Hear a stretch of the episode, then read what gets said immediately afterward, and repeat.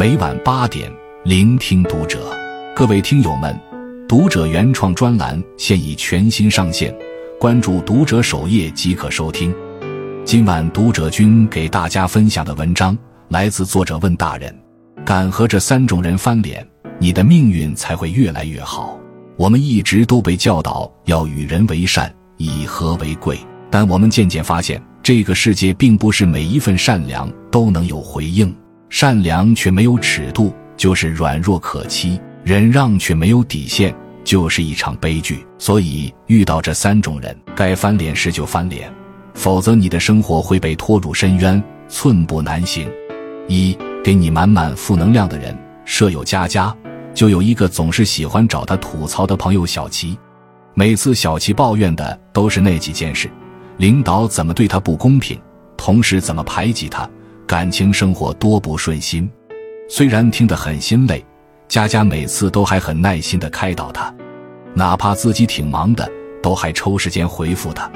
佳佳渐渐发现，小七根本就不是来寻求建议的，只是单纯找自己发泄负能量而已。而自己每次陪他聊完，心情都会不自觉的被他影响，变得很烦躁。有一次，佳佳自己工作上也遇到很难过的事情，她熬夜加班，把公司一个项目方案做好了，结果另一个同事却趁她出差，把方案和功劳都占为己有。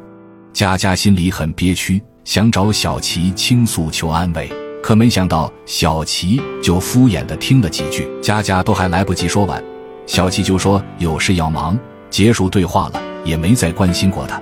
佳佳这才清醒，这段所谓的友情并不对等。小琪潜意识里就觉得佳佳的时间不值钱，而且佳佳是个不那么重要的人，所以用来当情绪垃圾桶刚刚好。他终于下决心跟这个多年的好友划清界限，不再傻乎乎的去接收小琪的有毒情绪了。敢于跟只给自己输出负能量的人翻脸，是及时止损。不然，你很可能会被别人一起拖入情绪的深渊中。畅销书作家慕言哥说过：“一个人越是善良，待人的底线应该越高，这样才能避免纵容他人，也能保护自己。”所以，我们在友情中也要构筑边界，没必要委屈自己，无底线的成全友情，这样的情谊也不可能持久。我们的能量也有限，只能用在值得的人和事上。有些人不值得浪费我们的一腔深情。二，劝你宽容忍让的人。热播剧《黑暗荣耀》里，女主角东恩无依无靠，母亲对她不管不顾，学校的霸凌团伙知道她一无所有，就仗势肆意欺凌她。霸凌者为所欲为，对她拳打脚踢是常事。甚至要东恩帮他们试直发棒的温度，拿起滚烫的直发棒就往东恩手臂上烫。高温的直发棒每一次烫在手上、腿上，都是一场酷刑，留下的阴影让东恩再也不敢接近明火。他从此从不敢开火做饭，不经意间听到别人餐桌上烤肉的滋滋声，他都会吓得一哆嗦，更别提身上留下的伤疤是那么刺眼。东恩也报警求助过，可是警察和学校老师碍于施暴者的家庭权势和利益输送，要他和解，竟然把暴力说成不过就是朋友间的玩闹，劝东恩要大度一点，说朋友之间打一下也没什么关系。东恩求助无门，学校成了他的地狱，只能被迫休学，他所有关于未来的梦想也破碎了。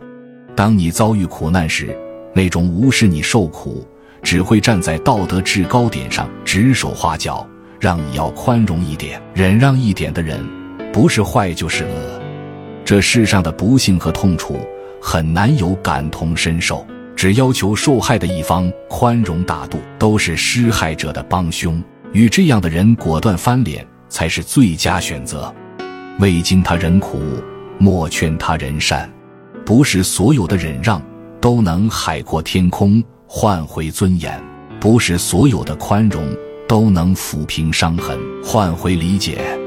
你被迫经受的疼痛，你在暗夜里止不住的眼泪，都历历在目。你有选择不原谅的权利。三，对你过度索取的人，我们是因为有爱才乐于付出，但爱是需要相互奔赴的。不懂感恩，一味索取的人就像吸血鬼，不但会榨干你的善意，还会让你怀疑人生。该翻脸时就翻脸，毫无原则的好是在放纵别人伤害自己；该拒绝时就拒绝，没有底线的好是在放任别人消耗自己。你的善良不应该成为别人来伤害你的软肋。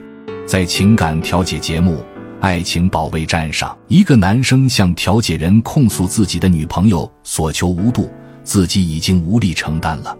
从交往开始，女友就以家庭条件差为理由，要男朋友贴补自己弟弟艺考培训班的各种费用。在男生的生意陷入低谷时，女朋友不但不体谅，还要求带自己全家人出去旅游，不仅带上女方的父母，还有家里亲戚都一起去。住普通的酒店还不行，就指定必须住高档酒店。男生希望女生能理解下自己的处境。可女生振振有词，父母辛苦一辈子了，就想带他们出来享受。后来男生赚到钱，想要扩大生意，可女生直接要求这笔钱要用来给自己父母的老房子翻新。男生很无奈，一直以来被女朋友当人肉取款机，但这种无底线的好换来的是女朋友变本加厉的索取。有句话说的很对。是我们自己教会别人如何伤害我们。一旦我们的善良没有底线，心软没有边界，那就是一个脆弱的老好人。索取型人格的亲友都会来压榨你，而这是你默许和纵容的结果。我们珍惜生活中的缘分，每一个出现在生命中的人都和我们演绎出不同的故事。但是，作为一个成年人，我们也要学会放弃，敢于翻脸。翻脸是我们对这段关系已经努力过，但我们依然无法同频而选择的态度。敢于翻脸，是我们在守护自己的原则，坚守自己的底线，守住自己的能量，从而构建自我边界感。人生不易，我们不能取悦所有人，我们得先忠于自己。愿你有说不的勇气，愿你有翻脸的勇气，去保护好自己的人生。余生愿你我内心依旧纯良温暖，但不乏锋芒毕露的勇气。关注读者，感恩遇见。